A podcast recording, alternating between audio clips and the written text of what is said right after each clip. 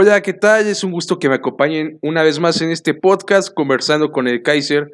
Para mí es un honor eh, presentar a un gran amigo que es Bruno Avidez, que el día de hoy va a estar charlando con nosotros eh, acerca de los Rayados de Monterrey, el Tri y alguno que otro temilla más. Así que, pues bueno, vamos aquí al enlace con mi amigo Bruno. Bruno, ¿cómo estás? En caer en esa final dolorosa para ellos porque fue el clásico del norte, ese clásico que les dolió bastante con ese penal volado de Avilés Hurtado que varios lo recordamos. Sin lugar a dudas, sin lugar a dudas, fue algo que dejó una marca en todos los aficionados de Rayados e inclusive los que estábamos un poquito en contra de Tigres. Sin lugar a dudas, eh, desde el punto de vista de aficionado, yo, yo pienso que los aficionados de Rayados tienen esa espinita clavada de ver a Antonio Mohamed, eh, pues sacarse de la espina. Digamos, aquí un dato que tengo arraigado en mi mente es de una entrevista que tuvo Mohamed y dice que quiere darle un título a Monterrey, ya que su hijo era hincha, era aficionado de ese club. Este Mohamed tiene un compromiso enorme no solamente con la afición de Rayados, sino con su hijo que en paz descanse, que le dejó una promesa que es el ser campeón con los Rayados de Monterrey. ¿Tú qué opinas acerca de esto, Bruno? Sí, vaya deuda que le quedó en la liga, porque me parece que era un equipo, el de Mohamed, que ganaba, gustaba y goleaba, goleaba bastante, metía muchos goles, solía ser, solía ser muy sólido en casa, pero nunca pudo tener el título de liga que tanto se exigió, siempre tuvo un plantel, si no es que el plantel de los más caros de la historia, Monterrey siempre ha tenido bastante recurso, pero les dio un título de copa, ya no pudo darles las dos finales, si no me equivoco, contra Pachuca y contra Tigres, dolorosas que llegaron, pero llega a, Nuevos Aires para retomar el camino en esta recta final del torneo. También para el Mundial de Clubes en diciembre y esperemos que le pueda ir bien al turco. Ha tenido buena experiencia y ha tenido bastante éxito con el conjunto de Rayados de Monterrey. Sin lugar a dudas, ha sido más allá de un DT, un jugador que cuando fue en su etapa de jugador que dejó eh, huella en todos los corazones regios por su buen fútbol, por su garra, por su pasión, e incluso hasta por ahí por su lado picante que tenía. Y sin lugar a dudas, lo que tenía en la cancha lo lleva ahora al banquillo. Es un técnico de mucho punto honor, de mucha entrega, de mucho jale, eh, si valga la redundancia y el término regiomontano que le gusta mucho el jale, que le gusta mucho eh, trabajar con sus equipos de media cancha para arriba, no es un técnico que le guste irse para atrás. Si esperemos de corazón que tenga un prolífico lugar, una prolífica estancia aquí en los Rayados de Monterrey, que tenga un gran regreso y pues que pueda levantar este equipo, ¿no? Porque más allá de, de que Rayados ha tenido una temporada bastante, bastante lamentable. Todavía lo puede sacar adelante y pues bueno, en el fútbol mexicano nunca se sabe, se pueden dar milagros y pues bueno, en este caso agregando como un dato a, este, a esta información, Antonio Mohamed va a estar bajo un contrato donde se lleva a checar cada partido el rendimiento que tuvo el equipo, hablando obviamente de victoria, empate, derrota, y conforme a ello recibirá su pago. Así que ahí agregamos un picantillo más para que eh, Antonio Mohamed logre motivar y llegar al corazón, a la mente de sus jugadores, ¿no? Así es, se dice que su contrato está basado en partidos ganados, perdidos, empatados. Se dice que solo va a cobrar por, por partidos ganados lo que se viene manejando. Y además que Aldo de Nigris va a ser su auxiliar técnico, un hombre que también ya tiene bastante recorrido con el conjunto de Rayados, es bien querido. Es, es nativo también, me parece que de Monterrey, y le va a impregnar este sello con la afición, esta empatía que merece. Y Monterrey está ubicado en el lugar número 14 de la tabla con 16 unidades, pero Pumas tiene 18, que es el, el, octavo, y también Pachuca el séptimo, también tiene 18, o sea, son dos puntos de diferencia. que relativamente en el fútbol mexicano son muy volátiles. También se le vienen partidos accesibles de alguna manera, si lo podemos llamar así, contra las Chivas Rayas del Guadalajara que juegan el domingo, que a Chivas se le da esa cancha, se le, da, se le ha dado Monterrey en las últimas veces, pero sin duda que si comparamos los planteles actualmente, el conjunto de Mohamed tiene más plantel que Chivas. Después también le toca enfrentar a Leones Negro en la, en la Copa, que también, pues la Copa es para los entrenadores o los equipos que no han tenido una, un buen desempeño en la liga, un buen recorrido en la liga, puede salvar chambas o puede generar más trofeos en las vitrinas, aunque varios la menosprecien. Después también visita Pachuca ya para cerrar el torneo, un fuerte partido porque ahí se estará jugando su clasificación si es que gana contra Chivas. Y también para cerrar la copa se enfrentará a Cafetaleros, se mete a la perrera más grande de México y cierra su actividad en la jornada número 16 recibiendo a los rojinegros del Atlas. Es un calendario entre comillas accesible con los dos partidos que tiene en casa, pero esa visita a Pachuca y esa visita a Tijuana sí son bastante complicadas. ¿eh? Y también cuando recibe Atlas, Atlas también está ahí pegándole al octavo, al séptimo, o sea, no la tiene tan fácil, pero tampoco es imposible que este conjunto, con el plantel que tiene, con la nómina que tiene y con el entrenador que tiene, que ya conoce a varios jugadores, se pueda, nos pueda dar la sorpresa y se meta en séptimo o en octavo a la liguilla. Y ya la liguilla, tú bien lo sabes, Ian, es otro torneo y puede ser para cualquiera. Así es, así es, mi Bruno. La liguilla es punto y aparte. Eh, sin lugar a dudas, yo tengo la certeza de ello Varias veces hemos visto proezas, hemos visto equipos que se meten que la verdad literal dábamos por muertos. Eh, el caso hace dos temporadas, cito, cuando Santos de Aguna, este, que era un equipo en el cual no daban un quinto, este, perdonando el adjetivo tan fuerte, pero la verdad no se daba un quinto por Santos de Aguna. Llegó Roberto Dante Ciboldi y levantó a ese equipo que estaba desahuciado que era un equipo que no tenía, digamos, ya con qué levantarse en el torneo. Mucha gente decía que Santos ya estaba fuera y logró colarse en el octavo lugar el cuadro de Santos, eh, que estuvo jalando y jalando en todo el torneo para poder llegar hacia ese hacia esa final que si no mal recuerdo y si me equivoco me corriges Bruno fue ante los Diablos Rojos de Toluca Sí, sí fue, fue ante Toluca, dolorosa final para mí, pero me recuerdo que Yanini Tavares ese torneo anduvo on fire y fue campeón de goleo y Julio Julito Furch fue figura fue figura en los dos partidos de liguilla de la final. Sin lugar a dudas, recuerdo mucho un partido de Yanini de ese torneo donde se mandó un póker. No recuerdo bien el equipo, pero sí recuerdo que anotó un póker. Algo muy extraño verlo aquí en el fútbol mexicano. Fue un partido ese que les comento en el que de Giannini logró marcar cinco goles. Posteriormente en toda la temporada estuvo jalando y jalando goles donde terminó con cerca de 17, 18 anotaciones, este, si no me equivoco.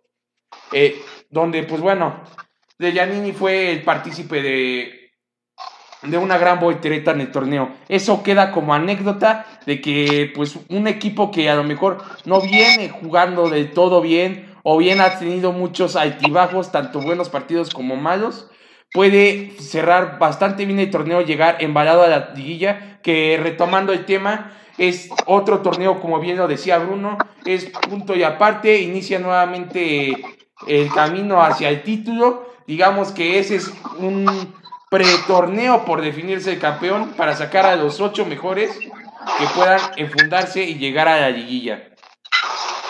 Así es, como bien lo dices, la liguilla es otro torneo. Monterrey tiene la calidad de jugadores y tiene el plantel tan profundo como para poderse colocar a la liguilla. Depende de él mismo porque matemáticamente todavía no está eliminado. Sé que tal vez no han jugado el mejor torneo, pero también yo creo que los jugadores no han dado lo máximo de sí. Me parece que ya tenían bastante polémica o o bastante rencilla con Diego Alonso, algo ya no estaban de acuerdo, pero Mohamed es un tipo que ya los conoce, sabe cómo abrir vestidores, sabe cómo cerrar filas y pienso que les va a dar su segundo aire y que los puede catapultar a el séptimo octavo lugar y meterse de nuevo a la liguilla. Con el plantel que tiene sería la verdad sería un desastre si no califica. La verdad sería un fracaso en todas sus letras. Monterrey tiene un equipo muy vasto, tiene estrellas, tiene jugadores que incluso que están en la banca, que con el respeto que merecen, los podríamos ver en otros equipos como Puebla, Veracruz, y nos la creeríamos que es un plantel, este, ahora sí que titular. Tiene un plantel muy vasto de dónde tomar. Tiene grandes canteranos como lo es Jonathan González. Eh, por ahí tiene a este Rogelio Funes Mori, que ya tiene varios torneos en el equipo. Es un delantero que se ha consolidado ya yo diría con el debido respeto que ya está tomando el papel de un jugador de casa, dado que ya lleva muchas temporadas ahí eh, de adaptación y ya por, esto, por ello mismo debe de tomar los papeles siendo el delantero titular y llevar al equipo eh, a, levantar, a, que, a ser el que arengue, a, a ser el jugador que por su edad, por su capacidad y por su tiempo que lleva ahí en la institución, que jale y levante al equipo. Tiene que ser un líder, sin lugar a dudas, Funes Mori y Nico Sánchez, que es uno de los defensas que más se ha manifestado, que más ha manifestado su cariño por, por el cuadro rayado, ¿no? Eh, para cerrar temas, simplemente de corazón desearle lo mejor a Monterrey, que ojalá no decepcione a su afición. Y pues bueno, más allá de ello, que reitero, es espectacular tener a un equipo como Monterrey en la liguilla y ojalá por el bien de no solamente de ellos, sino del fútbol mexicano se pueda tener a un equipo que dé grandes exhibiciones de plantel en, eh, eh, bueno, en la liguilla, ¿no? Que sería un gran honor. Y bueno, Bruno, ¿algo que agregar? Sí, para recalcar, siempre es bueno tener planteles con esta calidad de liguilla para que así nos pueda brindar un poco más espectáculo, sobre todo que al turco le gusta eso, brindar espectáculo, anotar muchos goles. Y ahorita tiene un gran reto porque está quedando de ver este torneo y está en la recta final, está un poco inclinado el conjunto de Monterrey y tiene Mohamed con, ese gran equipo, tiene que subir esa pequeña vereda para llegar a enfilarse a la liguilla. Para llegar muy enfilado a la liguilla y para, pues bueno, levantar los ánimos en este cuadro, como bien lo decía Bruno. Y bien, ahora vamos a tocar el tema del partido del tricolor ante Panamá que pues bien, este partido va a ser celebrado en el Coloso de Santa Úrsula, en el Coloso de Pedregal, este partido entre México y la selección de Panamá, que viene dirigido por un viejo conocido de Toluca, precisamente, que hace rato hablábamos un poquito de Toluca, eh, que es Américo Gallego, el Tolo, eh, un técnico que ya tenía mucho tiempo sin eh, oírse aquí en el fútbol mexicano. La última vez que dirigió eh, un, bueno, un equipo cercano a México fue Tigres. Eh, bueno, dentro de México que fue Tigres en el año 2007 cuando estaba peleando el descenso y cuando estaba el Conejo Pérez en la portería y Talavera era su suplente. Así que ustedes dirán, hace un montón de tiempo todavía estaba Kikín cuando estaba Américo y todo gallego aquí. Es un técnico que, pues bueno, Va, es muy interesante, un técnico que sabe equilibrar muy bien sobre todo su medio campo. No es alguien que pueda decir es muy defensivo, muy ofensivo, es un técnico de medio campo. Puede hacer maravillas tanto adelante como atrás con su medio campo, depende de sea el gusto. En este caso se enfrentan a un gran sinodal como lo es el Tri, el Tri dirigido por el Tata Martino, que en su más reciente partido eh, allá en Bermudas quedó 5 por 1 con un penal fallado de Chucky, por cierto. ¿Tú qué opinas acerca de este duelo que se acerca, este Bruno, ante Panamá? ¿Qué nos puedes decir? ¿Cómo ves al plantel mexicano? ¿Cómo ves al cuadro panameño? ¿Tú qué nos puedes decir de ello? Ian, además para recalcar lo que estabas diciendo del Tolo Gallego, es un entrenador que ya dirigió en el fútbol mexicano, como bien lo mencionabas, y fue campeón con Toluca. Digo, ya tiene alrededor de 10 años, un poco más tal vez, pero ya conoce el fútbol mexicano, es un hombre que ha estado empapado un poco de la liga, hace algunos ayeres ya, la verdad, bastante, pero es un tipo que no es que no llega en ceros a dirigir a Panamá cuando se va a enfrentar a la selección nacional. Aparte de que también menciona, le ganó una final a Monterrey en el TEC y le impregna el sello a sus equipos como bien lo dices, muy equilibrados, muy rocosos, no son muy espectaculares, pero son esos equipos que buscan el puntito y ponen un candado en medio campo, ponen un candado en la defensa. No son nada espectaculares, pero sacan los resultados. Es un equipo con el sello sudamericano, a veces con esa garra, con eso mm, canchero que tienen los sudamericanos y saca los resultados. Y bueno, yo creo que la selección mexicana de Tata Martino es una buena oportunidad para todos estos jóvenes, para Macías, para Chucky. Bueno, Chucky ya está, lo está demostrando ya en el viejo continente, pero varios de estos jóvenes que pocas veces han tenido oportunidades en la selección mexicana, es una buena vitrina para ellos, para que Tata Martino esté con ellos, para que Tata Martino los entrene y tenga la oportunidad de jugar a pesar de que el torneo, la verdad, o los partidos no sean de su máxima exigencia. Mm, son partidos que dices, bueno, si no los jugamos no pasa nada, pero le brindan oportunidad a, estos, a estas nuevas generaciones del Tri con esta selección mexicana que con, con estos seleccionados tienen uno de los planteles más, más jóvenes en toda la a nivel mundial, ¿eh? Es un me parece que entre 22 y 23 años este es, es la es el promedio de edad, ¿no? Es el promedio de edad de esta selección.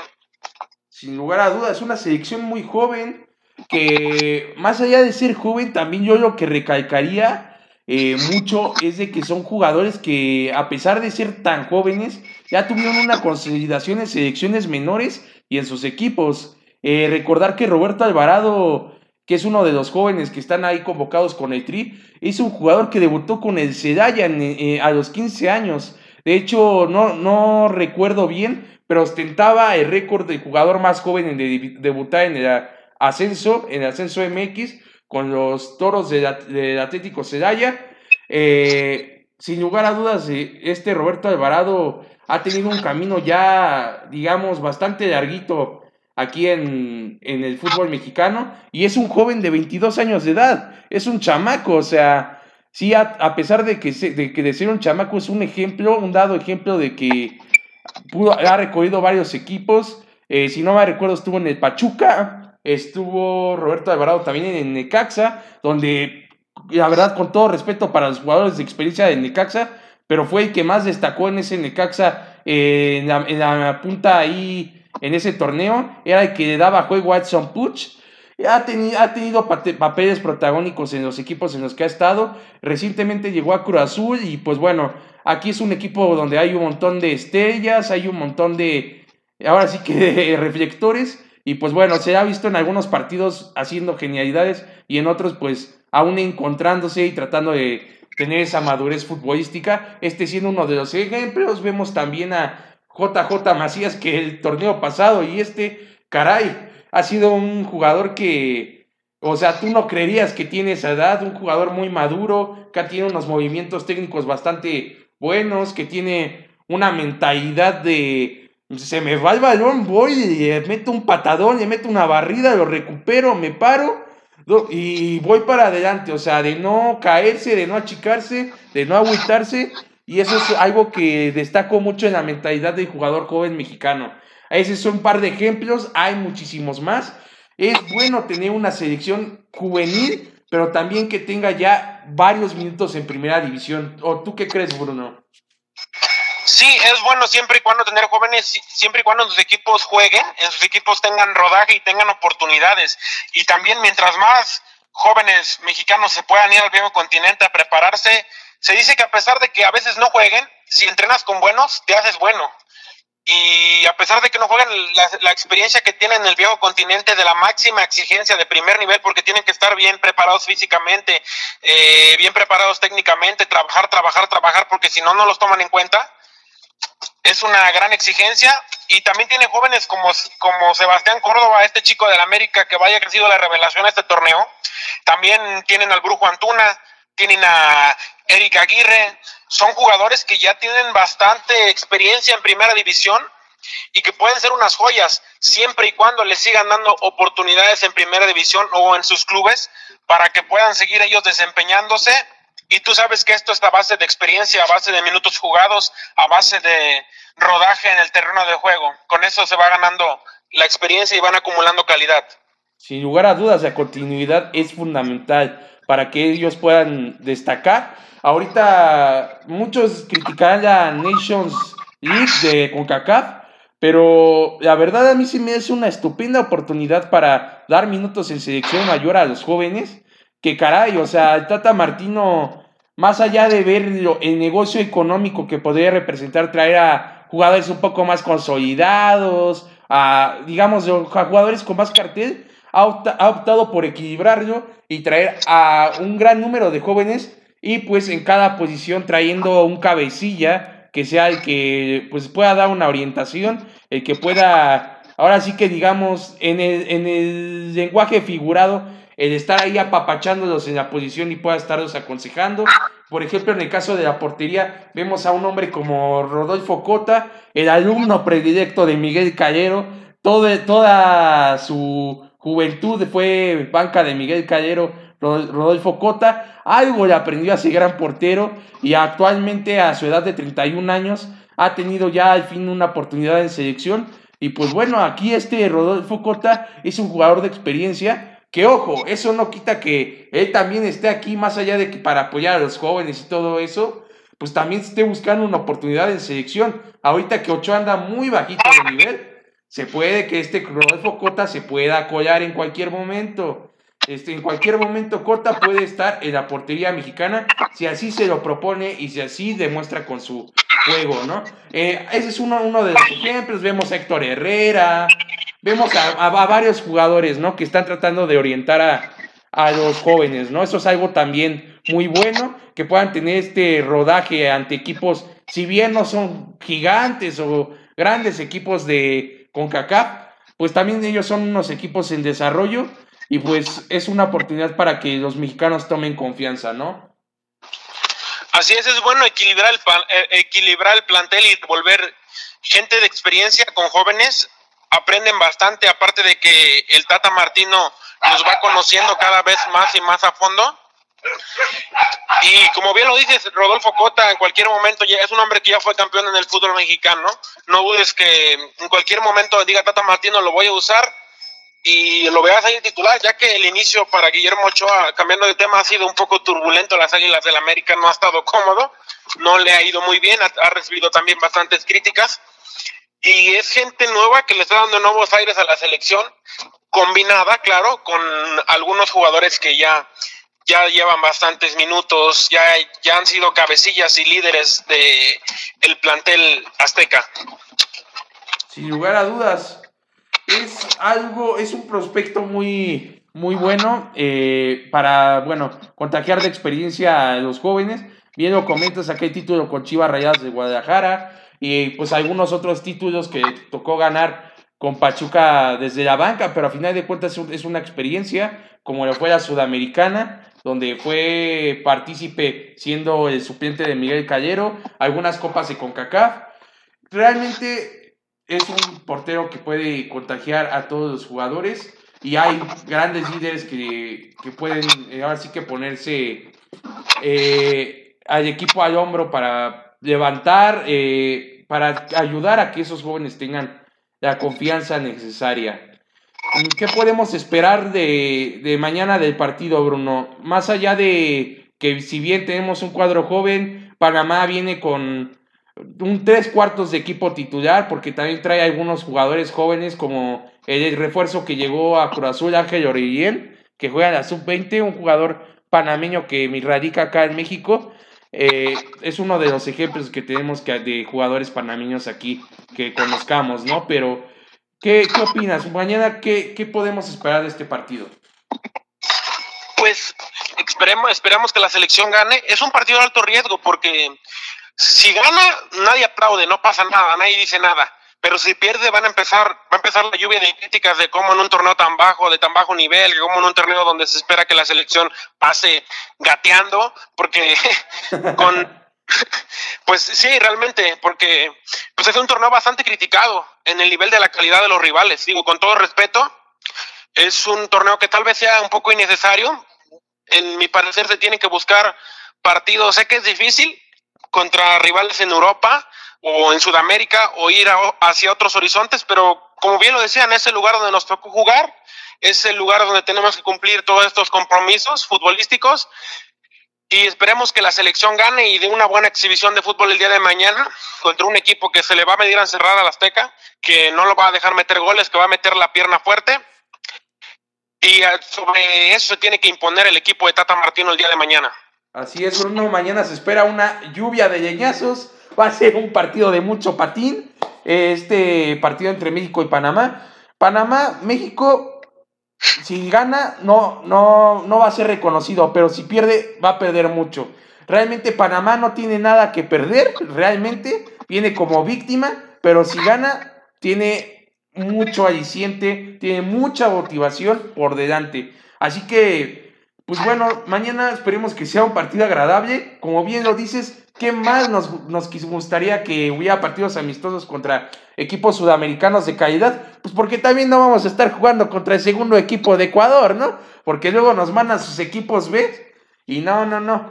Queremos partidas amistosas contra equipos A, de equipos grandes como lo es Argentina, sin demeritar Ecuador con todo respeto, como lo es Argentina, como lo es Paraguay, como lo es Brasil. Esos tres equipos que son de los que más destacan, sin olvidar a Uruguay, que mis respetos. Queremos amistosos contra ese tipo de equipos. Equipos europeos, llámese que se llame, también son de mucho fogueo. Son equipos que tienen un promedio de estatura bastante grande y también puede ser para forjar eh, a los jugadores, a los jóvenes, a que, pues bueno, no todos van a ser de la misma estatura que acá en nuestra CONCACAF, porque también luego llegan a los mundiales, a competiciones importantes, y a veces la altura este, nos viene a perjudicar en el juego aéreo. Van muchas, muchas, muchas situaciones, muchas circunstancias que rodean al, al, cuadro mexicano y de lo que tiene que aprender, de lo que tiene que irse modificando sobre la marcha. Pero en fin, Esperemos que mañana, como bien dice, sea un partido, pues bueno, ameno y sin lugar a dudas que pueda sacar algo bueno de esto la selección mexicana de fútbol. Pues bueno, Bruno, es un gusto que nos hayas acompañado aquí en este programa que es Conversando con el Kaiser. Tienes eh, las puertas abiertas siempre. Siempre es bueno platicar con alguien que tenga el conocimiento que tú lo tienes y poder compartirlo con todo el auditorio. Y sin lugar a dudas, este, esperemos que este sea el primero de muchísimos enlaces y para poder colaborar en este, en este medio que, reitero, está abierto para ti. Muchas gracias, Ian. Es un placer estar, ser el invitado a tu programa. Espero que sea la primera, pero no la última vez y constantemente estemos platicando por este medio y estemos informando y comunicando todo lo que acontece en, en, el maravilloso mundo del deporte que es bastante extenso, que a futuro espero haya, haya y existan muchos temas que en conjunto podamos tocar y ilustrar un poco a nuestros seguidores. Así es, mi estimado Bruno. El agradecimiento por siempre y pues bueno, nos veremos en una próxima emisión, en un próximo enlace, porque como bien dices, es el primero de muchos, primeramente Dios. Y bien, pues bueno, despedir al auditorio, agradecerles que se hayan acompañado en este espacio. Mi nombre es Ian Gómez Gil, síganme en redes sociales, Instagram Ian El Kaiser, Facebook Ian Gómez Gil, Twitter arroba IanGG17, aquí para servirles con sus comentarios, retroalimentaciones. Compartan el podcast, disfruten su día que tengan un hermoso día, buenas noches, buenas tardes, bonita mañana a la hora que me estén escuchando. Un abrazo. Se despide Ian Gómez Gil. Bye.